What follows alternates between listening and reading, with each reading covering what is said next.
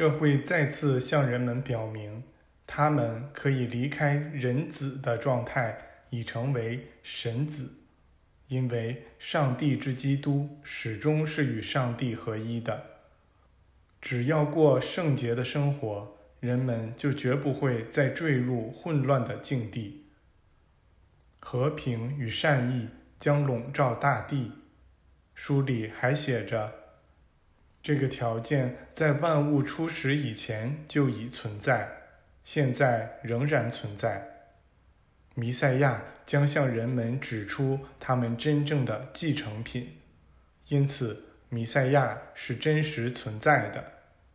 他是被岁月隐藏的智者，通过他的教导，神圣上帝之权。和大地供人类享用的全部果实都会显现出来。在耶稣到来之前，这些预言已被改变和歪曲了。这种歪曲一直传播到我们今天，使很多人认为基督教的基本理念是从以前那些宗教中获取的。而人们本应知道的是，基督教的理论。过去一直就存在，并始终代表着人类的最高典范。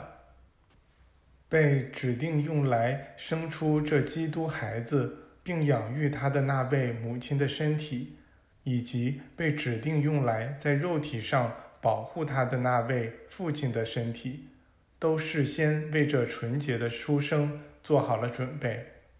他们两人本身都是完整的。但他们被结合为一，以照看这个得在他日后教导的人们中长大的孩子。玛利亚是那位母亲，约瑟是那位父亲，他们俩都是大卫那位真正的持光者的后裔。他们源自于亚伯拉罕，而这名字意味着阿布拉姆。大宇宙圆满之光的持有者，人类之子们在这阶梯上降得太低了，以致他们身体的震动比动物的震动还低。当弥赛亚走向前去，展现那久已被遗忘的基督时，他清楚的知道人们会试图毁坏他的身体，而且比任何动物可能造成的毁坏。还要彻底，除非人类的觉知被基督之光所引领，否则就会沉沦到比动物的觉知还低的程度。救世主知道，他必须在基督的天国中与这基督非常精密的连通一致，才能使人们无法伤害到他，除非他乐于被伤害。选择这个角色的人得是谦卑的，得完全清楚这条路已被那些修成基督生命的人走过了。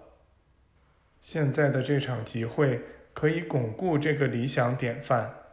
你们会注意到聚集于此的千万个谦卑灵魂所散发出的无声的影响力。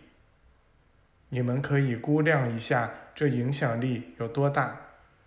前提是要知道，单单一个人呈现出他的神性，并将其显现到最高程度，就可以完全战胜这个世界，以至于死亡不复存在。如果再加上一个同等的影响力，那两者之和会是原来的四倍。你们算算聚到这里的人数的平方是多少，就会明白。从这一大群人放射到整个世界上的力量有多么强大了！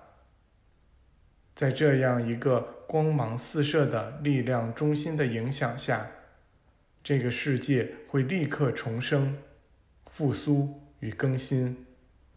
无论那些人类个体是否理解这一点，这样的集会每隔十二年。便会在分散于全世界的特定地点举行。从很久很久以前就是这样。比海神尼普顿扔掉他的神圣外衣时还要早很多。过去参加者的人数比较少，但这个群体发出的光芒无声地吸引了其他人，用不着说一句话。第一个小团体壮大起来，变成了一大群人，然后这群人中的一个成员离开他们，去组成另一个团体，就这样继续下去，直到组成十二个新团体。现在的这个团体就是第十二个。集结起这个团体是为了巩固这十二个团体与第一个团体的连结。他们共同组成了一个大团体，其中的小团体在不同地点集会，以方便参与者到达集会地点。